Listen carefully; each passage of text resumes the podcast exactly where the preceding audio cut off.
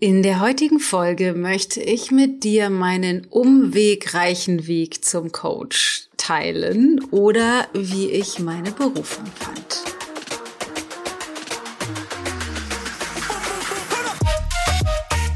Der Vorschlag, dass ich mal meine Geschichte mit euch teile, kam tatsächlich aus dem Team, weil einige, wir haben ja viele neue im Team, diesen Weg von mir tatsächlich gar nicht so genau kennen und gleichzeitig dachten, das wäre wahrscheinlich auch für euch interessant, insbesondere weil wir uns gerade so ein bisschen mit dem Thema Berufung beschäftigen, weil in Alive, äh, unserem aktuellen, in dem Online-Kurs, in unserem großen Online-Coaching-Format, ähm, da auch das Thema Berufung gerade Thema ist und außerdem wir ja in der Vorbereitung sind für die Coaching-Ausbildung und auch da viele für viele das vielleicht spannend ist, wie bin ich eigentlich zum Coach geworden, ähm, wenn das ein Thema ist, was vielleicht dich zum Beispiel auch interessiert. Deswegen dachte ich, okay, mache ich das doch mal. Mir ähm, fällt sowas tatsächlich schwer. Also für mich ganz leicht, mit dir sowas zu teilen wie Erkenntnisse oder so.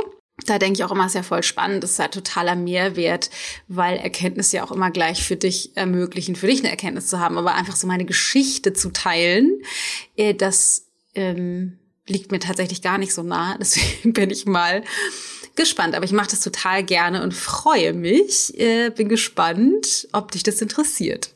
Bevor ich reinstarte mit meiner Historie, meinen Memoiren, ähm, kurz noch die Information zur Coaching-Ausbildung. Und zwar ist heute, falls du die Folge am Veröffentlichungstag hörst, um 19 Uhr ein Infoabend zur Coaching-Ausbildung. Ich gehe live, da kannst du dich anmelden auf ichgold.de slash Ausbildungsinfo.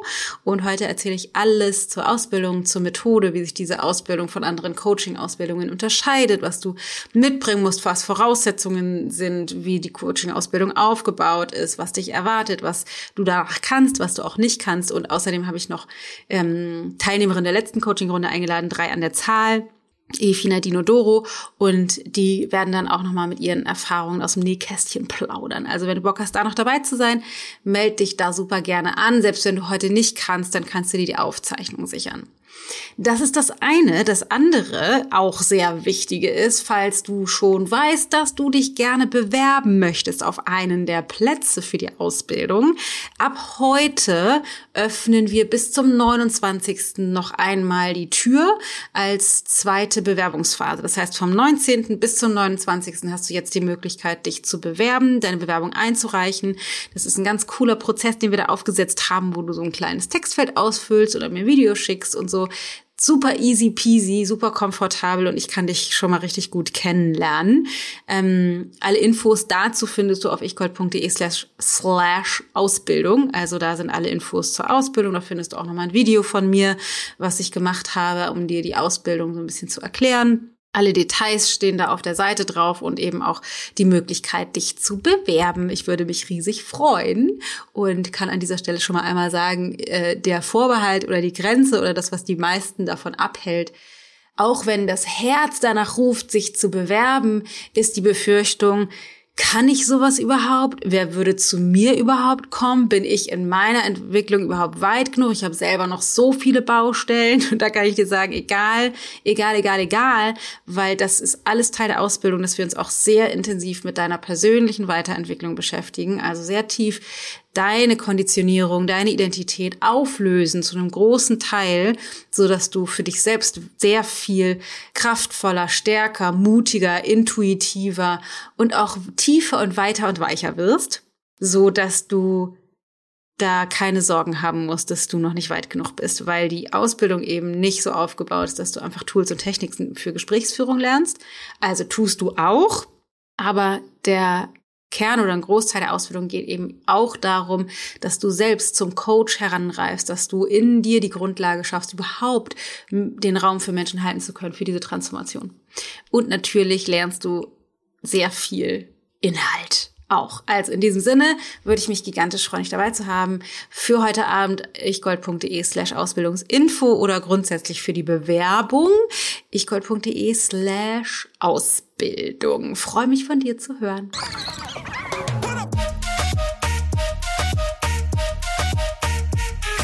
Ich bin Dana Schwand mit Da ist Gold drin. So, und jetzt zu mir. Ich weiß gar nicht genau, wo ich anfangen soll. Ich glaube, es wäre ganz spannend, vielleicht ganz von vorne anzufangen. Aber ich dachte, vielleicht als kleiner Teaser würde ich gerne einmal mit dir teilen, was meine allererste Berührung mit Coaching war. Das hieß damals allerdings noch nicht Coaching, sondern Motivational Speaking. Und zwar war das 1997. Und das weiß ich so genau, weil das war das Jahr, in dem ich ein Jahr in Australien, Brisbane gelebt habe. So ein Schüleraustauschjahr mit ähm, AFS habe ich damals gemacht. Und meine Gastschwester hatte so eine, Achtung, halte ich fest, Kassettenreihe. Ups, da bleibt die Stimme weg. Kassettenreihe, also so, ich weiß gar nicht, 10, 15 Tapes, Tape und, und äh, da war, äh, das war von Tony Robbins, Unleash the Power Within hieß das. Ähm, Tony Robbins oder Anthony Robbins, ich weiß nicht, ob du den kennst, das ist einer der weltweit erfolgreichsten, größten Coaches auf, äh, aus, auf dem amerikanischen Markt. Ähm, ist der aber eben super, super erfolgreich. Also die meisten, die sich in der Coaching-Szene bewegen, die kennen auf jeden Fall Tony Robbins.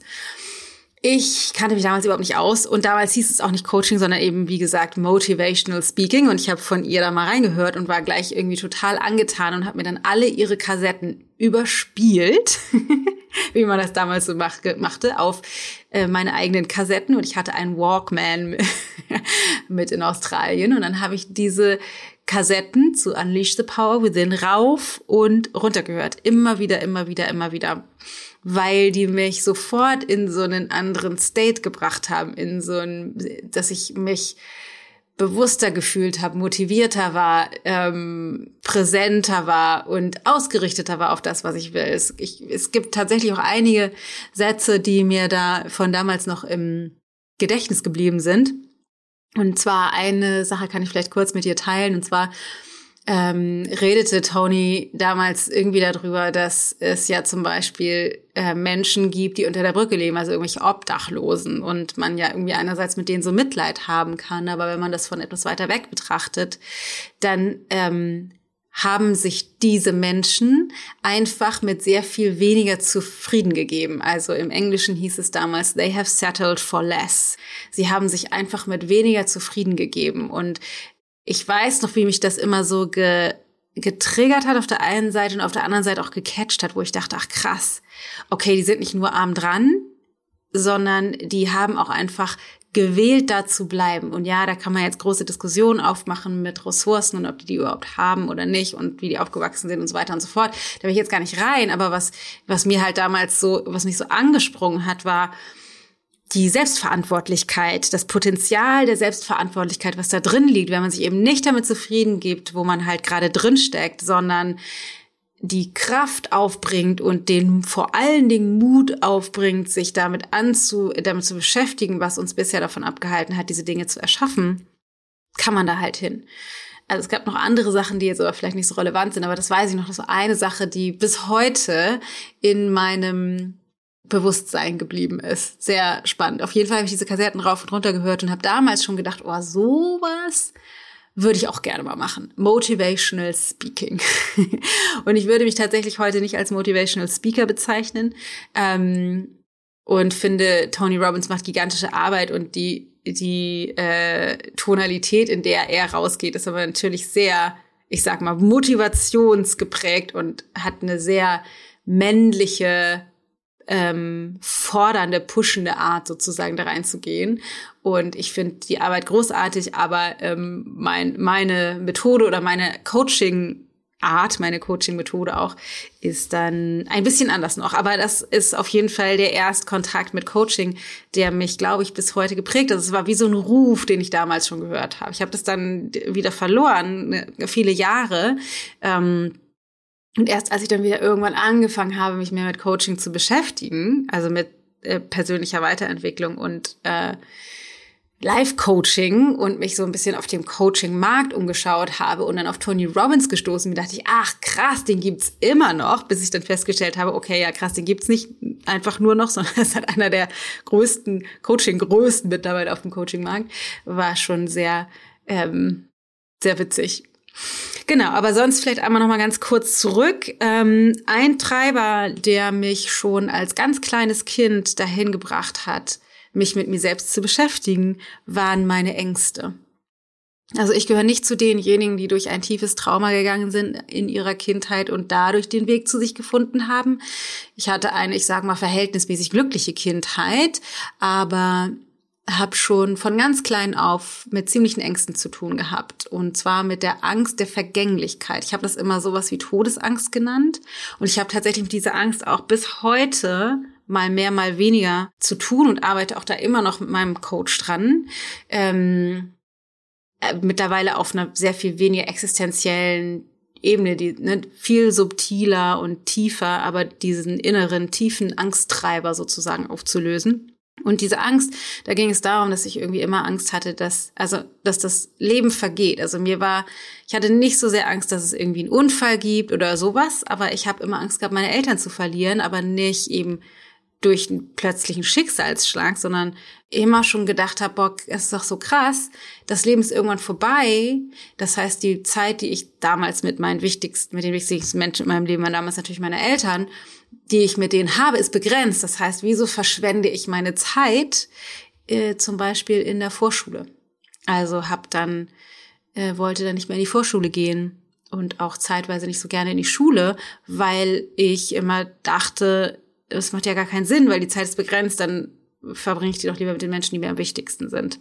Das klingt jetzt sehr nüchtern. Ich hatte tatsächlich auch Ängste. Ich habe dann nicht mich getraut, bei Freundinnen zu übernachten und bin auf Klassenreisen nicht mitgefahren und ähm, genau, also war war auch viel Durcheinander dann irgendwie als kleines Kind. Ähm, war aber deswegen dann musste ich nicht mehr in die Vorschule gehen, sondern war dann zu Hause. Meine äh, Eltern haben allerdings beide gearbeitet. Ich war dann quasi mit meiner Mutter, die von zu Hause aus gearbeitet, alleine zu Hause und habe mir dann Lesen und Schreiben beigebracht alleine. Also war schon damals sehr autodidaktisch unterwegs und hatte sehr viel Lust am Lernen. Ähm, habe aber weiterhin tatsächlich auch immer vieles in Frage gestellt. Wie sind meine Gedanken? Wie funktioniert die Welt? Wie sind Menschen und so. Also ich habe mich wirklich von ganz klein auf damit schon beschäftigt. Meine Eltern haben mich dann auch zu so einer Kindertherapeutin gebracht, schon ganz früh. Da hatte ich dann auch schon Kontakt damit. Ähm, hatte aber dann immer gedacht, ah, ich finde das total platt, was die mir für Fragen stellt. Die hat mir dann irgendwie so äh, Comic, Comics gezeigt, also oder so Bildergeschichten, von denen sie wollte, dass ich die Geschichte dazu erzählte und dachte dann, ja, die will jetzt hören, dass das arme Schweinchen sich verlaufen hat und Angst hat. Und dann habe ich ihr aber irgendwelche anderen Geschichten erzählt, weil ich äh, dachte so, nee, das will die jetzt von mir hören, das kriegt sie jetzt nicht. So leicht lasse ich mich nicht durchschauen. Also war da schon pleatsch unterwegs, wie man hier so schön im Norden sagt. Also da ging schon, es ging schon bei mir ganz früh los, dass ich mich so mit mir und Menschen und dem menschlichen Miteinander irgendwie auseinandergesetzt habe. Das scheint irgendwie angelegt gewesen zu sein, aber natürlich war mir das nicht bewusst. Ähm, außerdem habe ich früh angefangen, Sachen zu unterrichten. Also ich habe mit, weiß ich gar nicht, 15, 14, 15, 16 irgendwann angefangen, Mathe-Nachhilfe zu geben, irgendwelchen ähm, anderen Kindern. Und ähm, dann bin ich eine ganze Weile in dieser Fitnessbranche gewesen. Also ich habe irgendwie mit auch so, weiß ich nicht, 15, 16 angefangen, ins Fitnessstudio zu gehen. Dann habe ich mit 17 meinen ersten Lehrgang gemacht in Hamburg im Meridian Spa in Wandsbek zum äh, so ein Aerobic-Lehren-Seminar. Das war, weiß ich noch, irgendwie, da war ich die Jüngste mit 17 und bin dann allerdings, ähm, habe ich mein Auslandsjahr gestartet. Da war ich dann äh, von quasi Anfang 17, von Januar bis Januar ähm, oder von Januar bis Dezember oder so, weiß ich nicht mehr ganz genau. Äh, nicht Januar bis Januar, glaube ich, ähm, in Australien und habe da mein Auslandsjahr verbracht. Da kommt auch mein Englisch, mein flüssiges Englisch her sozusagen und habe da ähm, irgendwann so einen Lehrgang gemacht, so habe so eine Fitnessleader-Ausbildung gemacht und ähm, Aerobic-Modul und habe da sozusagen meine Fitness-Ausbildung erweitert. Das haben alles mir meine Eltern bezahlt und dann bin ich äh, mit 18 irgendwann zurückgekommen nach Deutschland hatte hier noch zweieinhalb Jahre Schule über, aber habe dann angefangen, parallel schon zu unterrichten, erst in irgendwelchen Volkshochschulen und dann in irgendwelchen Fitnessstudios und habe dann viele Jahre tatsächlich irgendwie, naja, viele, also weiß ich nicht, von 18 bis, ich weiß gar nicht genau, 21 oder so. Aber waren vielleicht gar nicht so viele Jahre, ich weiß es nicht mehr genau. Also in dem Fitnessbereich auf jeden Fall gearbeitet. Und 1999 habe ich dann angefangen mit Yoga. Das war auch noch alles im Fitnessbereich. Da waren dann ähm, ist sozusagen das Ashtanga-Yoga, also die so eine, ich sag mal, das so dynamisches, sportliches Yoga nach Hamburg gekommen. Und das war dann eben auch, wurde in den Fitnessstudios angeboten. Und eine äh, Trainerfreundin hat mich dann mitgenommen in einen Kurs. Da wurde so das, damals so der Spirit-Bereich äh, aufgemacht im Meridian in Hamburg, wo es dann auf einmal sowas gab wie Meditation und Tai Chi und Qigong und Yoga eben. Und ich war halt echt total Feuer und Flamme sofort, war total begeistert. Es war so krass anstrengend. Also wer Stanga Yoga kennt, ähm, weiß, dass das echt so ungefähr die intensivste Yoga-Form ist, die es gibt. Fand ich super gut, habe dann da irgendwie weitergemacht, ähm, bin dann immer mal zu Workshops gegangen und so und habe dann tatsächlich irgendwann Knieprobleme vom Unterrichten, vom Fitnessunterrichten bekommen und habe äh, dann auch irgendwann aufgehört damit und dann aber weiterhin Yoga gemacht und irgendwann dann auch eine Yogalehrerausbildung gemacht. Die erste Yogalehrerausbildung, die ich gemacht habe, war glaube ich 2004 oder so weiß gar nicht mehr ganz genau. Und 2005 haben wir dann nämlich das Yoga-Studio aufgemacht. Also ich habe dann erst angefangen, so eigene Kurse zu unterrichten und ganz viele Fitnessstudios auch unterrichtet. Das habe ich dann auch noch länger gemacht. Ähm, und habe dann mit einer Freundin zusammen irgendwie so einen Raum gefunden und dann haben wir gedacht, ja komm, dann können wir die mieten, haben noch ein paar Untermieter und dann können wir da unsere Yogakurse unterrichten und daraus ist dann sozusagen das Pantarei entstanden, das Yoga-Studio, was ich 13 Jahre lang geleitet habe. Sie ist dann nach ein paar Jahren, ich glaube 2008, hat sie Hamburg verlassen und ähm, ich habe das dann alleine weitergemacht, hatte dann Yogalehrer, die für mich gearbeitet haben. Ähm, dann haben wir irgendwann angefangen, eine Yogalehrerausbildung anzubieten. Da hatte ich noch eine andere Kollegin damit reingenommen, dann haben wir das zusammen gemacht. So Basic Yoga, also eine 300 Stunden Yogalehrerausbildung, eine 500 Stunden Yogalehrerausbildung ähm, angeboten. Genau, das war sozusagen dieser dieser Yoga-Bereich. Parallel habe ich aber ähm, eine klassische Ausbildung gemacht. Ich habe dann, nachdem ich aus Australien wiederkam, ja noch zweieinhalb Jahre Schule machen müssen. Also ich musste ein Jahr zurückgehen in der Schule, weil ich halt von Mitte elf bis Mitte elf weg war, also deswegen nicht überspringen konnte und habe dann 2001 Abi gemacht. Und dann bin ich über den Sommer ein bisschen reisen gegangen und dann wollte ich gerne eigentlich Illustrationsdesign studieren ähm, habe dann so eine Mappe auch vorbereitet und wollte mich dann bewerben und dann hatte meine Mutter die Idee, bewirb dich doch lieber für Modedesign, dann ähm, hast du, kannst du sogar dreidimensional designen und nicht nur zweidimensional. Das habe ich dann gemacht und habe da irgendwie meine Mappe angegeben, äh, abgegeben, wurde angenommen, habe dann die Prüfung gemacht und bin bei der Prüfung aber durchgefallen. Wurde da nicht angenommen, weil es wirklich ein ein Trauma, weil ich echt sonst immer sehr gut überall durchgeflutscht bin, meistens irgendwo mit in dem oberen Rängen mitgeschwommen bin, immer mit so die Beste war, auch in der Schule mir ist alles immer relativ leicht gefallen und zugeflogen. Und das war das erste Mal so was wie, ich werde nicht angenommen, das hat das echt, bin aus allen Wolken gefallen. Und habe dann aber von meinen tollen Eltern eine private Fachoberschule für Grafikdesign äh, bezahlt bekommen, das war dann so eine dreijährige Ausbildung eben auch im Designbereich. Und das habe ich gemacht wann war denn das wohl? Ich bin so schlecht mit Jahreszahlen. Ähm, irgendwie Anfang den 2000er Jahren muss es gewesen sein. 2001 bis 2004 oder sowas vielleicht in dem Dreh. So bummelig, irgendwie sowas in dem Dreh. Und dann war ich aber schon während der Grafikdesign-Ausbildung, habe ich dann ja das Yoga gemacht und wusste schon, da will ich weiter rein und hatte dann kurz auch überlegt, ob ich überhaupt die Grafikdesign-Schule fertig mache. Habe dann aber entschieden, dabei zu bleiben. War wirklich eine schwere Entscheidung für mich. Habe das abgeschlossen, habe auch dann neben der Ausbildung und dann auch im Nachhinein noch, weiß ich nicht, so zwei Jahre oder drei Jahre auch ähm, freiberuflich Grafikaufträge angenommen und sowas, keine Ahnung, Flyer-Design, Websites gemacht und so ein Zeug, ähm, während ich dann parallel sozusagen das mit dem Yoga aufgebaut habe. Und genau, dann habe ich 13 Jahre lang Yoga-Studio gemacht. Also ich habe am Anfang noch eben ein bisschen Grafikdesign gemacht und parallel auch noch in anderen Fitnessstudios unterrichtet, also in der Kaifu Deutsch in Hamburg, in den verschiedenen Meridians und so weiter.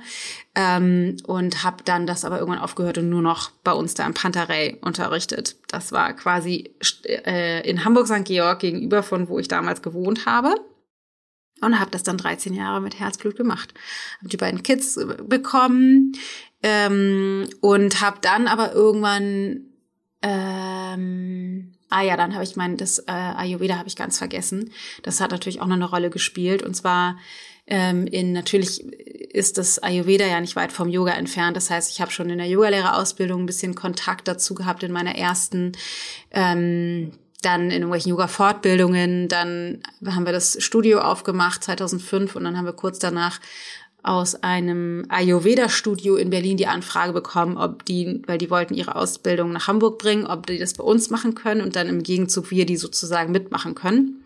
Das war ganz am Anfang, da hat meine Kollegin das auch noch gemacht. Das heißt, wir haben dann diese Ayurveda-Ausbildung, ich glaube, das war 2005 oder 2006 oder so direkt, diese Ausbildung mitgemacht und ähm, dann äh, genau konnten die sozusagen unsere Räumlichkeiten mieten.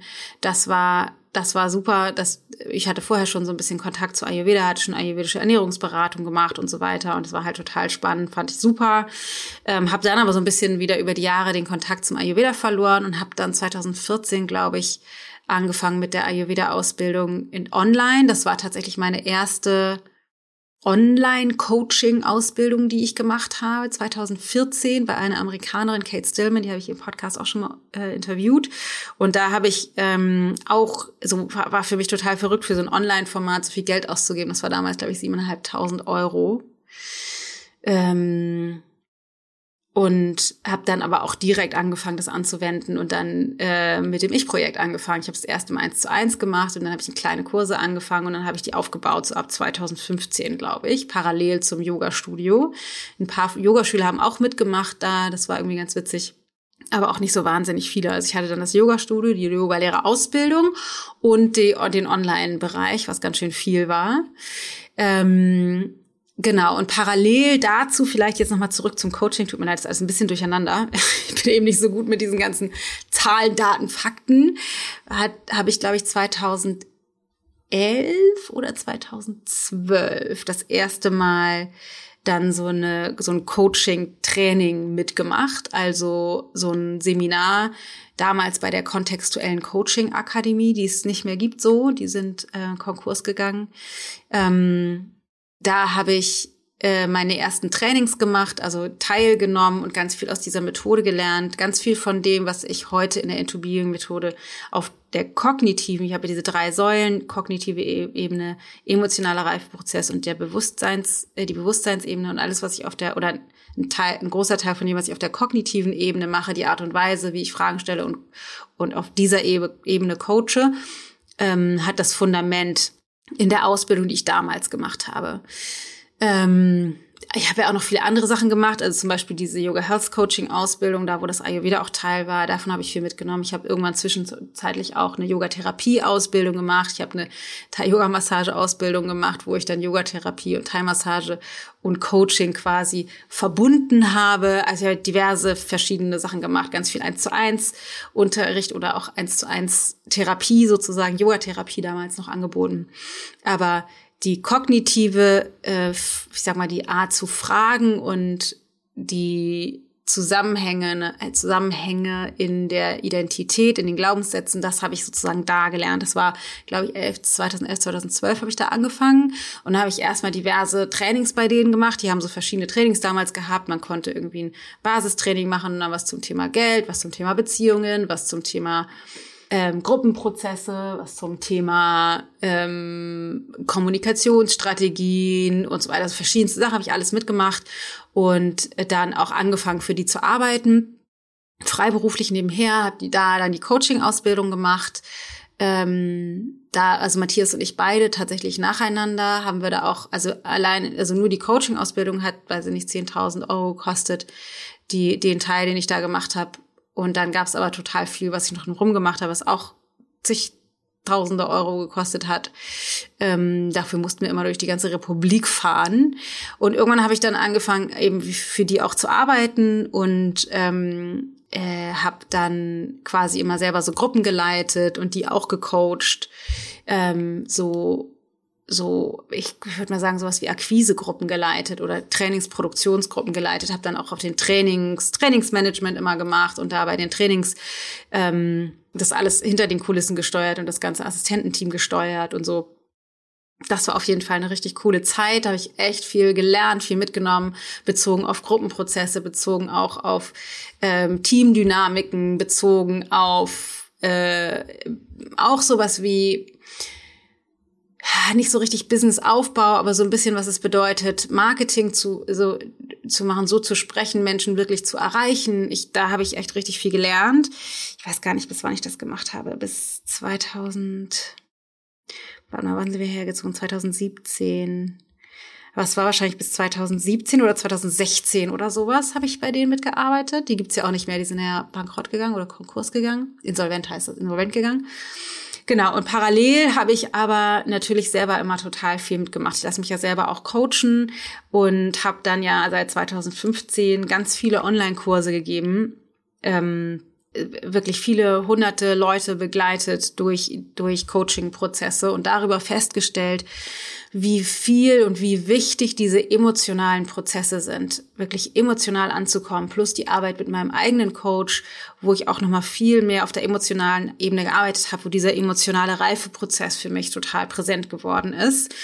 Und gleichzeitig habe ich all die Jahre, auch nachdem wir das Yoga-Studio geschlossen haben, ähm, meine eigene spirituelle Praxis die ganze Zeit beibehalten. Also ich mache immer noch, ähm, weiß ich nicht, ich, ich würde sagen, fünf von sieben Tagen die Woche mein Yoga. Manchmal mache ich auch, keine Ahnung, Fitness oder fahr Fahrrad oder gelaufen oder, oder was anderes. Aber im Schnitt mache ich so fünf von sieben Tagen auf jeden Fall mein Yoga, meine Meditation habe auch meine ganzen ayurvedischen Routinen ähm, nach wie vor sehr fix in mein Leben integriert. Also es spielt alles immer noch eine riesengroße Rolle, insbesondere aus dem Yoga eben auch die ganze der ganze theoretische Unterbau, die ganze Yoga Philosophie, dass es eben nicht nur sozusagen den Teil gibt und da erinnere ich mich gut dran, dass ich da eine ganze Weile im Konflikt war, dass es nicht nur den Coaching-Blickwinkel gibt, sondern eben auch die noch viel größere, ganzheitlichere Perspektive aus der ähm, aus diesen vedischen ähm, Schriften, also aus den östlichen Philosophien. Und daraus zusammengebastelt habe ich dann sozusagen die Into Being Methode. Also ich habe angefangen, die ähm, Ich-Projekte zu geben. Da hatte ich, als ich sozusagen das Online-Coaching angefangen habe, habe ich halt viele Jahre eben wirklich viele Jahre erst sozusagen Gruppen angeleitet im Fitnessbereich, dann die ganzen Yoga-Kurse ähm, gegeben, dann die Yogalehrerausbildung gegeben. Ich habe Retreats gegeben, das heißt, bin dann irgendwie zum Beispiel nach ähm, St. Peter-Ording ins Kubatski damals gefahren und habe dann da so Wochenend-Retreats gegeben, wo ich dann einerseits Input gegeben habe, Coaching-Input, Meditation, Yoga angeleitet habe, Ayurveda vermittelt habe, verschiedenste Sachen, also immer sozusagen Gruppen angeleitet habe ähm, und habe dann, äh, weiß ich noch, als ich, ähm, als ich viel mich mit dem Coaching beschäftigt habe, merkte ich so, boah, krass, es geht so eine ganz neue Welt in mir auf. Ich hatte auch Therapieerfahrung, also selber Therapie gemacht als erwachsene Frau, so mit Mitte 20 mehrere Jahre und fand das toll, aber hatte immer das Gefühl, dass ich so richtig, also ich verstehe mich besser, aber so richtig wirklich was verändern tut sich nicht. Und das hatten wir auch mit der Paartherapie, die Matthias und ich eine Weile gemacht haben. Ähm, dass das irgendwie gut getan hat und wir uns besser verstanden haben, also wir besser verstanden haben, wie wir ticken, aber irgendwie hat sich in der Beziehung nicht so richtig was verändert. Und erst als ich mit Coaching angefangen habe, habe ich gemerkt, ah krass, das ist eine wirklich neue Perspektive auf das Menschsein, auf die Konditionierung, auf die Begrenzungen, die wir uns selber setzen, auf die Geschichten, die wir uns erzählen. Und dann gab es eine ganze Weile, wo ich in diesem, wo ich tief drin war in dieser ganzen Coaching-Welt, also da bei diesem Anbieter, wo ich dann da war die ganze Zeit, ähm, in der ich in Konflikt war mit der Yoga-Welt. Also wo ich auf einmal dachte, ah, Yoga ist gar nicht die Wahrheit, weil ich viele Jahre im Yoga immer dachte, krass, ah, so funktioniert der Verstand und ah, so funktioniert das Bewusstsein, so werde ich wacher und präsenter und achtsamer und lerne mich selbst zu erkennen und andere Menschen zu erkennen und auszusteigen aus den Automatismen meines Verstandes. Und dann bin ich in, in diese Coaching-Szene rein und bei, in dem Coaching dachte ich auf einmal so, ach krass, das ist ja gar nicht reicht ja gar nicht sozusagen die Philosophie des Yoga, weil alles, was ich jetzt im Coaching lerne, ist so viel ähm, bodenständiger, so viel anwendbarer, so viel handlungsorientierter und holt mich so viel mehr ab in den ganz konkreten Problemen, in denen ich drin stecke. Keine Ahnung, äh, mich aufzuregen, wenn Matthias scheiße zu mir ist oder irgendwie eben nicht entspannt zu bleiben, wenn die Kinder genervt sind oder irgendwie einen Wutanfall haben oder ähm, keine Ahnung, Angst zu haben, dass das Geld nicht reicht oder was auch, also, also so in diesen ganz konkreten ähm, äh, Problemen hat mir das Yoga zumindest nicht schnell geholfen, die auch nicht diese Perspektive aus dem Yoga. Und dann kam das halt alles alles irgendwann zusammen, dass ich dann ähm, bei dieser Firma aufgehört habe zu arbeiten, viel mit meinem Yoga gearbeitet habe, dann viel diese ayurvedischen Kurse, als ich Projekt gegeben habe, dann irgendwann Tellergold gegeben habe, da ganz viel, viel, viel in diesen ganzen Coachings mit diesen Hunderten von Menschen drin war und dann festgestellt habe, okay, krass, ähm, dieser emotionale Prozess ist so wahnsinnig wichtig, sich sicher zu fühlen, sich mit seinen Gefühlen auseinanderzusetzen, sich den, den Raum zu geben, diese Gefühle zu fühlen. Dann kam die Arbeit mit meinem Coach dazu, ähm, einer Frau aus Neuseeland, die das nochmal total verstärkt und vertieft hat.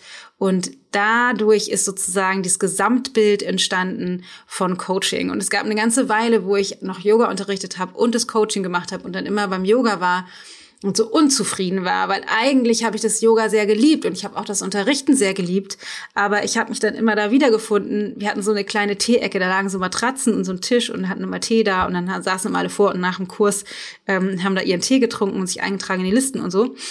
Und da ähm, da war das dann so, dass, dass ich mich irgendwann wiedergefunden habe, dass ich immer mehr Spaß hatte, ähm, da in der Tierecke zu sitzen, um denen nochmal zu sprechen und noch Sachen nachzubesprechen und denen zu, zu, zu, zu sagen, was mir auffällt und habe ganz viele dann denen empfohlen, irgendwie mit ins Coaching zu kommen und mal da ein Training mitzumachen, so einen Kurs mitzumachen, was auch tatsächlich viele gemacht haben und äh, festgestellt, dass es mich total ins Coaching zieht. Dann habe ich irgendwann gemerkt, okay, wenn ich die Wahl habe, ob ich jetzt an der Matte stehe und unterrichte oder ob ich mit den Menschen rede, würde ich tatsächlich lieber mit denen reden. Und dann ging das so weiter, dass wir irgendwann das Coaching ausgebaut haben und irgendwann war ich total überfordert. Ich war so überfordert, weil ich habe den klassischen Yoga-Unterricht gegeben, ich habe die Yogalehrerausbildung gegeben und ich habe ähm, die Coaching-Kurse gegeben. Also das, das äh, alles, was äh, mit dem ähm, Ayurveda und Ich-Projekt zu tun hatte. Und war, das war wie als hätte ich drei verschiedene Unternehmen, es war viel zu viel. Deswegen haben wir dann irgendwann uns entschieden, weil wir gemerkt haben, dass, dass der, dass es uns total, Matthias war dann schon mit eingestiegen, der war zuerst auch im Yoga-Studio mit dabei, also in der Steuerung, nicht als Lehrer oder so, sondern im, in der Unternehmenssteuerung mit drin. Ähm, dass es uns viel mehr dahin zieht, online das zu machen. In der Zeit sind wir dann auch rausgezogen aus der Stadt und da macht es dann auch noch viel mehr Sinn, diesen Stadtbezug immer ins Yogastudio fahren zu müssen, aufzugeben. Und dann haben wir uns spontan Ende 2017 dazu entschieden, das Yoga-Studio zu schließen und vollständig auf den Online-Bereich zu setzen. Und äh, ich immer mehr gemerkt habe, wie viel Freude es mir macht, zu reden.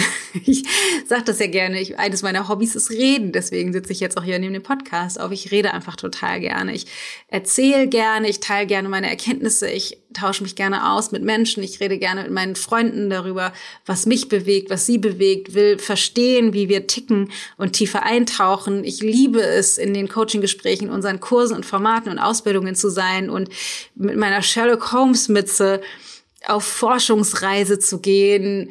Was bewegt dich? Was hält dich zurück? Was sind deine Ängste, deine Sorgen, deine Grenzen, deine Herausforderungen, deine Sehnsüchte, deine Bedürfnisse, deine Wünsche? Und was können wir gemeinsam tun, um das, was dich abhält, davon das zu leben, was und wer du eigentlich bist, aus dem Weg zu räumen? Das ist so bereichernd zu sehen, und das fing halt früh an, dass ich das mitbekommen habe. Es ist so bereichernd zu sehen, zu merken, wie Menschen wahrhaftiger zu sich selbst finden und mehr sich trauen, das zu leben, was sich eigentlich, was eigentlich in Ausrichtung mit der inneren Integrität ist, also was integer ist mit den eigentlich tiefer liegenden Bedürfnissen, tiefer als die Konditionierung.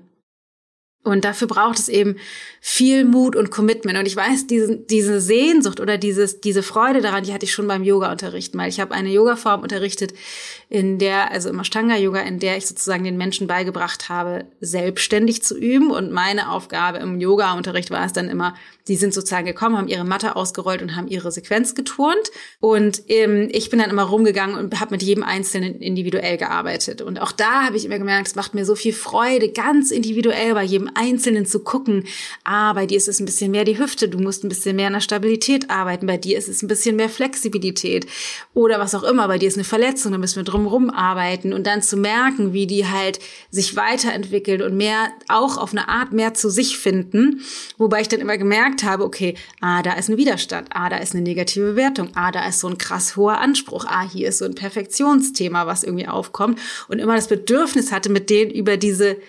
mental-emotionalen Themen, die ich sozusagen sehen konnte an der Art und Weise, wie sie geübt haben, auch mit denen zu sprechen, besprechen. Aber da war halt kein Raum für. Aber es hat mich da total hingezogen. Und in den äh, Yogalehrerausbildung eben auch, wo ich gemerkt habe, ah, es ist so cool, Leute auszubilden, die wirkliches Commitment haben und mit denen den nächsten Schritt zu gehen und die zu befähigen, das weiterzugeben, was sie gefunden haben, was sie so sehr lieben oder eben tiefer einfach nur einzutauchen tauchen in diese Yoga-Methode, weil, weil die einfach den nächsten Schritt gehen wollen und habe damals auch schon einen großen Teil äh, in den Ausbildungen reingebracht, der dann Yoga Business hieß. Also wie kann ich sozusagen mein Yoga Business aufbauen, meine mein Money Mindset transformieren, wie kann ich äh, äh Pakete schnüren, wenn ich ähm, dann meine Yoga Dienste anbieten will und so weiter und so fort. Wie kommuniziere ich das? Wie ähm, formuliere ich meine Website und das habe ich alles damals schon gemacht, das ist echt viele Jahre schon her. Und jetzt habe ich dann nach und nach eben gemerkt, dass ich äh, das ne, ich, ich liebe ja nach wie vor das Ayurveda und spreche da ja aktuell aber weniger drüber. Also ich lebe das noch ganz viel und teile auch immer zwischendurch wieder gerne Sachen, aber ich habe halt gemerkt über die letzten Jahre, dass, dass ich worin ich richtig gut bin, ist Menschen ganz dolle in die Tiefe mitzunehmen. Also wirklich ich sag mal, bis zum Bodensatz. Also meine Absicht ist nicht nur beim Putzen des inneren Mindfucks, des inneren Systems, die Schränke vom, von der Wand zu rücken oder auch mal den Kühlschrank sauber zu machen von innen und ganz hinten in den Schränken zu wühlen, sondern auch wirklich in den Keller zu gehen. Und zwar ganz in den Keller. Also wirklich in die Substanz. Und das ist eben das, was mir oft in der, in dem Coaching gefehlt hat weil in dem Coaching ist es halt so, dass wir uns mit den Inhalten der Geschichte beschäftigen und gucken, was sind die dysfunktionalen Identitäten oder Glaubenssätze oder Überzeugungen, die mich davon abhalten, im Heute das zu leben, was ich leben will. Und im, in der kognitiven Ebene, also auf der Coaching,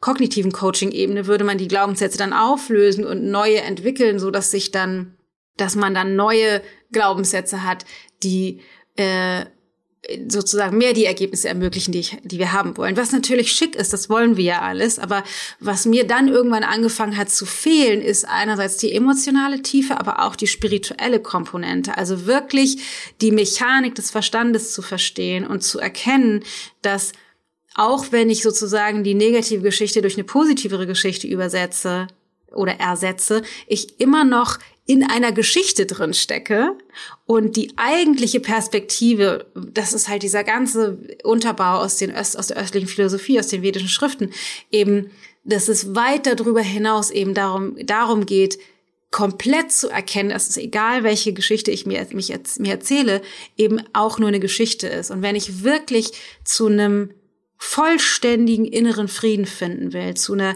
Freiheit davon, Angst zu haben vor Dingen oder ähm, mich begrenzt zu fühlen oder mich nicht zu trauen, meine Bedürfnisse zu, also irgendwie sozusagen in mir noch nicht zu 100 Prozent im Frieden zu sein, dann reicht das Ersetzen von der einen Geschichte durch die andere Geschichte nicht, sondern ich muss eben erkennen, wie, der, wie die Mechanik des Verstandes funktioniert, um dann Abstand zu gewinnen von allen Geschichten und in eine tiefere oder man könnte auch sagen höhere Ebene der Spiritualität zu kommen, aus der heraus ich ins Sein reinschmelze, aus der heraus ich die Möglichkeit finde, die Saftigkeit des Lebens zu schmecken indem ich es schaffe, hinter alle Geschichten zu schauen und mich reinsinken zu lassen in die Tiefe des Seins, in die Tiefe des Moments, in dem ich dem Moment aus dem Moment heraus begegnen kann, ohne in dem Pendel gefangen zu sein, dass der Verstand, die Mechanik des Verstandes produziert, der uns permanent zwischen Gedanken über die Vergangenheit und Projektion in die Zukunft hin und her springen lässt. Normalerweise, so wie der normal Durchschnittsbürger von uns, wie unser Verstand funktioniert, denkt, sind wir halt niemals im Jetzt sondern wir nehmen vielleicht irgendwas wahr, sehen irgendetwas da draußen, gleichen das ab mit dem, was wir schon mal gedacht haben, denken an nachher, was wir noch machen müssen, was gestern passiert ist oder denken über irgendwelche Dinge nach, aber sind nie bewusst und präsent im Jetzt. Aber nur im Jetzt findet unser Leben statt. Nur im Jetzt können wir aufhören, das Gefühl zu produzieren, irgendwelchen Zielen oder Ergebnissen hinterherrennen zu müssen oder nicht genug zu haben oder Ängste zu haben, wirklich rein zu sinken ins Jetzt. Und das klingt, finde ich, so wunderschön und damit will ich überhaupt nicht suggerieren, dass ich permanent im Jetzt lebe, überhaupt gar nicht. Aber der Weg dahin oder da, ich, also immer mehr sozusagen finde ich in diese Momente, in denen ich ganz eintauchen kann ins Sein. Deswegen heißt die Methode auch Into Being, weil es darum geht, ins Sein, Into Being, ins Sein hineinleben zu können. Und dazu dienen eben diese drei Ebenen, die ach, mich so inspirieren. Also einerseits eben doch die kognitive Ebene zu nutzen, um den ganzen Bullshit aus diesen Geschichten aufzulösen, damit die Geschichten nicht mehr so wahr aussehen, egal welche Geschichte, dass ich eben, dass die den Grip verlieren und dass ich auf einer emotionalen Ebene nachgreifen kann, um nicht mehr gefangen zu sein in den in diesen verletzten Gefühlen aus der Kindheit und dann aber eben noch den großen Schritt zur Seite machen kann und ins Sein zu finden durch alle Bewusstseinstrainingstools ähm, aus dieser östlichen Philosophie, die ich eben aus der Yoga-Philosophie mitbringe. Was mir noch wichtig ist zu sagen, also so bin ich hierher gekommen. dann kann man natürlich noch sagen, dann haben wir Business aufgebaut. Also ich habe ja früher eben in dieser, in der, in der, äh, in meiner Arbeit mit diesen, mit dieser Coaching-Firma super viel gecoacht. Ähm, dann in der äh, Yoga-Ausbildung gecoacht, dann habe ich ähm, genau in den ganzen Online-Kursen ganz viel gecoacht und dann irgendwann äh, jetzt übergeschwenkt sozusagen mehr zu den Themen insgesamt zur persönlichen Weiterentwicklung und daraus meine Methode entwickelt, die Into Being-Methode oder die Into Being-Philosophie, wenn man so will, die ich eben jetzt in der Coaching-Ausbildung anderen Menschen vermittel. Und ähm, habe ja jetzt die erste Ausbildungsrunde vollendet und die erste Kohorte von fast 50 Frauen darin ausgebildet, ist übrigens nicht nur für Frauen, funktioniert auch für Männer, darin ausgebildet, ähm, in dieser Methode und war so ein bisschen, ich sag mal, gespannt. Das war ja auch eine Beta-Premium-Variante, eine Premium weil klein und sehr exklusiv und Beta, weil äh, ich noch im, am Anfang der Ausbildung noch nicht wusste, wie die sich gestaltet, was genau ich wie beibringe, also wie das funktioniert, denen das beizubringen und bin da sehr intuitiv rangegangen, ähm, Schritt für Schritt und habe das sozusagen mit den Teilnehmern zusammen entwickelt und ähm, hatte jetzt gerade heute, wo ich diese Folge aufnehme, die erste super, also die Ausbildung ist abgeschlossen, aber wir haben jetzt einige haben gewählt, weiterzumachen, mit mir jetzt ein halbes Jahr noch sich supervidieren zu lassen für ihre Coaching-Gespräche. Ähm, also die können dann kommen, äh, haben wir eine Session im Monat, immer von zwei Stunden und die bringen ihre ganzen Fragen mit und wir untersuchen dann, nicht, die, kriegen sozusagen, die kriegen Informationen, meine Sichtweisen auf deren Coaching-Gespräche, aber eben auch ähm, weiter deren persönliche Entwicklung, weil das, was die Fragen, die bei denen auftauchen zu ihren Coaching-Gesprächen, haben eben auch immer was mit ihrer eigenen Konditionierung zu tun, die wir dann eben auch mit untersuchen. Genau, und ich habe halt heute mit denen, war ich wieder mit denen in Kontakt und was ich sagen wollte, ist, dass ich tatsächlich, es ist so spannend für mich zu sehen, weil ich ja also so viele Jahre. Ich habe 1999 angefangen mit Yoga, den ersten Kontakt mit Coaching. Das war 1997 mit Tony Robbins. Ne, ich habe diese vielen Jahre lang Therapie gemacht, meine ganzen Yoga, Yoga äh, Fortbildungen, in denen ich auch ganz viel Yoga Philosophie und Meditation und so ein Zeug gelernt habe. Die Yoga Therapie Ausbildung, die eins zu eins Arbeit gemacht habe. Daher zwischendurch noch den Heilpraktikerschein gemacht. Ähm, und habe so viele, viele, viele Jahre da rein investiert, da zu stehen, wo ich heute stehe. Also mit diesem Bewusstsein, mit der ganzen Erfahrung, mit der Fähigkeit, mit Menschen so zu sprechen und zu hören, auch was die wirklich sagen und so.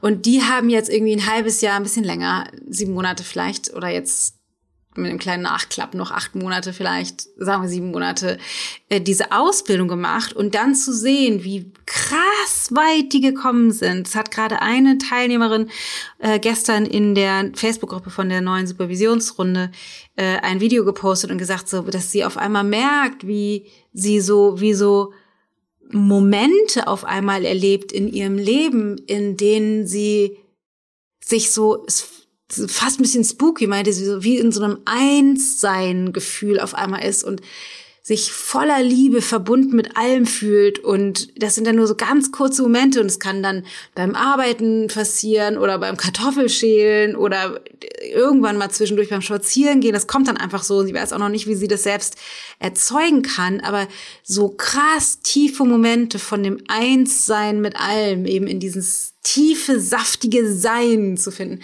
das hat mich so berührt, weil ich meine, die macht jetzt diese Arbeit mit mir seit, weiß ich nicht, noch nicht mal einem Jahr. Äh, und ich habe so viele zig Jahre da rein investiert. Und gut, ich habe natürlich noch ein bisschen mehr Erfahrung jetzt, aber was alles möglich ist in so einer kurzen Zeit durch diese Ausbildung, ist tatsächlich für mich auch immer noch sehr erstaunlich, vor allen Dingen, weil ich die Ausbildung ja so intuitiv steuere, dass ich oft selbst den Gedanken habe, ah, man müsste das theoretischer gestalten, ich müsste mehr ein Curriculum machen, ich müsste ähm, den mehr äh, Theorie geben auf eine bestimmte Art und Weise und das aber ich halt feststelle über das ganze Feedback jetzt von den fertigen Coaches, wie krass tief und weitgehend diese Ausbildung war. Ähm, und das eben auch an denen sehen kann in der Art und Weise, wie die sind und wie krass die die Verantwortung übernehmen und eben in dieses Sein schon rein. Also es ist wirklich äh, mind-blowing.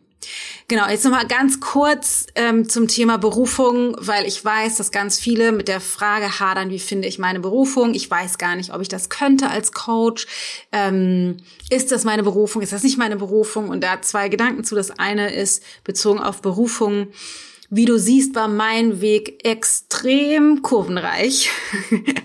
also weit entfernt von linear. Ich wusste nicht, obwohl ich 97 den ersten Kontakt mit Coaching oder Motivational Speaking hatte, wusste ich nicht, dass ich mal Coach werden wollte oder dass ich mal Bestseller-Bücher schreibe. Das hat sich dann auch erst ähm, erst irgendwie ergeben, dass ich festgestellt habe, ich habe total Freude daran zu schreiben und dass mir es einfach wahnsinnig Spaß bringt. Und zu diesen ganzen Dingen habe ich vor allen Dingen hingefunden, weil ich mir erlaubt habe, viele Umwege zu nehmen. Viele, viele, viele Umwege zu nehmen. Ne? Die äh, diese Coaching, äh, nee, die Aerobic-Ausbildung, die Fitnessleader-Ausbildung, dann die Schule fertig machen, Abi zu machen, dann äh, Grafikdesign zu studieren, dann eine Yogalehrerausbildung zu machen, dann den Heilpraktikerschein zu machen, dann verschiedene Fortbildungen zu machen, den Yoga Health Coach zu machen, dann eine Yoga äh, Coaching-Ausbildung zu machen. Und habe mich einfach ganz viel ausprobiert. Und ich glaube, das ist was, was viele von uns sich nicht trauen die Befürchtung ist immer, ich treffe eine falsche Entscheidung und dann investiere ich in irgendetwas und dann war es vielleicht vergebens und ich habe viel Geld und Zeit in irgendwas rein investiert und das war unnötig. Und ich habe viel Geld und richtig viel Zeit und wirklich auch richtig, richtig viel Kohle rein investiert in all diese verschiedenen Ausbildungen, die ich gemacht habe. Und jede einzelne Ausbildung hat dazu beigetragen, dass ich heute den Job machen kann, den ich machen kann. Egal, ob es die Grafikdesign-Ausbildung ist. Ich habe jahrelang bei uns immer die Grafik gemacht, als wir uns, als wir noch kein Team hatten. Das war total toll. Ähm, meine Yoga-Ausbildung hat bringt diesen ganzen Background in meine Coaching-Technik mit rein, ermöglicht mir auch durch meine Yoga-Praxis immer wieder mich zu zentrieren, in die Ruhe zu kommen und wahrhaftig mit, mit den, mit dem unserem Team oder auch mit unseren Kunden denen zu begegnen. Ähm, der Heilpraktikerschein war super wichtig, gerade für dieses ganze, diesen ganzen Businessaufbau, weil ich ja ganz viel im Ayurveda gemacht habe, ganz viel im Yoga gemacht habe. Ich ganz viel Wissen halt auch habe über den Heilpraktiker für Psycho, also es war der große Heilpraktikerschein, nicht der kleine, aber da war ja auch die Psychotherapie, der Teil war ja auch damit drin, was natürlich interessant ist für mich im Heute auch zu gucken, was gibt's eventuell auch für psychische Probleme. Ähm, dass selbst die äh, die ganzen die ganzen kleinen Fortbildungen, die ich noch gemacht habe, die Yogatherapie Ausbildung und so weiter, das ist alles da. Ich habe so viel ausprobiert, dann habe ich äh, Massage angeboten, dann habe ich Yoga Einzelunterricht angeboten. Ne? Ich habe so viele verschiedene Sachen gemacht und all das hat mir ermöglicht rauszufinden, was ist das, was ich will und was ist das, was ich nicht will. Und selbst selbst in ich sag mal in, in höheren Jahren, wir haben ja erst jetzt vor was haben wir jetzt, sechs Jahren oder sieben, schon fast sechs Jahren oder so, das, das Yoga-Studio geschlossen, aber sozusagen trotzdem immer wieder auch als schon erwachsene Frau mit Kindern und Haus und Hund und Hof, sage ich mal, mutige Entscheidungen zu treffen, Dinge abzuwählen. Das ist so, es ist immer wieder krass herausfordernd, wirklich schwierig und es lohnt sich. Wir brauchen diesen alltäglichen Mut, um diese Schritte zu gehen, um da rauszukommen. Also, ich kann es dir nur empfehlen, auszuprobieren, auszuprobieren, auszuprobieren. Das war mein Weg zur, ähm, zum Coach, zum Life Coach, zum Interbeing, zu, zum Erschaffen der Interbeing-Methode ähm, und zu meiner Berufung. Ich würde tatsächlich sagen, ich bin da auch angekommen, wobei ich nicht glaube, dass es das Ende meines Weges ist. Ich, äh, es kommen immer wieder neue Ideen dazu, aber ich fühle mich sehr angekommen in meiner Zone of Genius, in der, wo, in einer, in der Zone, in der ich eben alles, in der ich sehr, sehr, sehr gut bin in dem, was ich tue, besser als die meisten in diesem expliziten Fachbereich. Und das Gefährlichste ist, die, es gibt ja diese vier verschiedenen Zonen, habe ich auch in meinem Made for More, in meinem Buch drüber geschrieben. Äh, das ist ein Modell von Gay Hendricks aus dem Buch The Big Leap. Es gibt die Zone of Incompetence, also da, wo wir inkompetent drin sind, die Sachen, die wir eigentlich gut, einfach nicht gut können. Dann gibt es die Zone of Competence, Dinge, die wir schon auch irgendwie hinkriegen, aber die meisten anderen können das besser als wir. Dann gibt es die Zone of Excellence. Das ist die gefährlichste Zone. Das ist nämlich das, wo wir schon ziemlich gut drin sind. Wir kriegen auch tolles Feedback. Wir können damit erfolgreich sein. Sachen, die wir einfach richtig gut können. Und es fehlt so ein bisschen das gewisse Etwas. Dieses, also, es, es gibt eine Sehnsucht in uns, die nicht erfüllt ist. Und diese Sehnsucht, klopft immer wieder an. Die, die Sehnsucht, die möchte, dass wir einen Schritt weitergehen. Und das Gefährliche an der Zone of Excellence ist, dass wir eben Zuspruch kriegen, vielleicht erfolgreich damit sind, auch gut sind, aber es ist eben nicht die Zone of Genius. Und die Zone of Genius ist, die fühlt sich so an, als wenn das gar keine Arbeit ist. Also es ist für mich überhaupt keine Arbeit zu coachen und diesen Job zu machen, weil ich einfach selbst mich das so auflädt. Es ist so eine Erfüllung, diese Arbeit zu machen. Ähm, dass das ist einfach so, so leicht. Und das ist manchmal die Herausforderung, das zu finden, weil ähm, wir ja irgendwie getrimmt sind darauf, dass wenn es so leicht ist, dann kann das nicht von Wert sein. Und deswegen ist es ein bisschen schwer manchmal zu finden und die Zone of Excellence eben sehr gefährlich. Aber du brauchst viel Mut, um Dinge auszuprobieren, um wirklich zu deiner Zone of Genius zu finden und auch den Mut, immer wieder Dinge abzuwählen, die ganz okay funktionieren oder sogar gut funktionieren. Also weil das Yoga-Studio hat gut funktioniert, aber es war eben nicht das Ende. Ayurveda hat gut funktioniert, aber es war eben nicht das Ende. Es war nicht Coaching, wo ich jetzt angekommen bin das ist mein Weg. Es würde mich wirklich freuen, einfach für die persönliche Rückmeldung und Bestätigung, wenn du mir einmal, äh, wo auch immer, auf Instagram, per Mail, auf unserer Website äh, oder in den Kommentaren auf deiner Podcast-App der Wahl sagen könntest, äh, ob dir diese Folge gefallen hat oder es für dich überhaupt interessant ist, meinen Werdegang zu hören. I don't know. Vielleicht war es auch viel zu chaotisch. Ich bin sehr gespannt auf Feedback. Ähm, ja, ansonsten war es das an dieser Stelle. Das war mein Weg. Und ich hoffe total, dass dich das vielleicht inspiriert, auch Umwege zu nehmen und dir zu erlauben, dahin zu gehen, wo du hin möchtest, mit dem, wonach es dich tatsächlich ruft aus deinem Inneren. Ich kann dir nur raten, den Mut aufzubringen, diesem inneren Ruf zu folgen, egal wo er dich hinzieht, weil es sich immer lohnt. Es lohnt sich, weil so viel Energie frei wird, wenn wir da angekommen sind in unserer Zone of Genius, wirklich. Genau, und falls du dich für diese Ausbildung interessierst, also für meine Methode, meine Coaching-Methode gerne lernen möchtest äh, von mir, dann kannst du dich ab sofort, ab heute, ab dem 19. anmelden. Ähm, beziehungsweise bewerben für einen der Ausbildungsplätze. Oh, wir nehmen 66 dieses Mal, haben ein, nehmen eine Handvoll mehr als letztes Mal, aber bleibt, die Gruppe bleibt immer noch klein und überschaubar. Es wird wahrscheinlich die letzte Runde sein, die ich komplett alleine mache, weil ich in der Runde nämlich auch Trainer ausbilde, die dann hoffentlich in der Zukunft auch Teile mit übernehmen werden. Ähm, Das bedeutet, es wird eine ganz besondere Ausbildungsrunde, sehr intensiv mit mir, sehr intensiv mit den anderen und ist, du wirst halt eben äh, einige ganz tolle Frauen an deiner Seite haben aus der ersten Runde, die dich auch eng mit begleiten. Das heißt, es wird Kleingruppen geben und jede Kleingruppe äh, kriegt einen exklusiven Coach zur Seite gestellt, sodass du ganz engmaschig betreut bist und die mir dann auch immer ähm, mitteilen, wie es euch dann direkt geht, sodass ich quasi noch direkter an euch dran bin oder noch besser informiert bin über euch.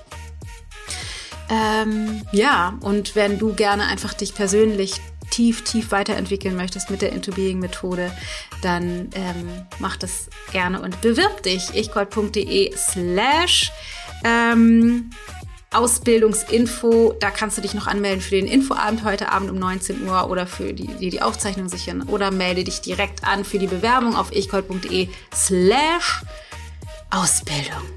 So, Jetzt wird meine Tochter abgeholt zum Hip-Hop. Jetzt sage ich nochmal einmal kurz Tschüss. Pass gut auf dich auf. Alles Liebe. Deine Dana.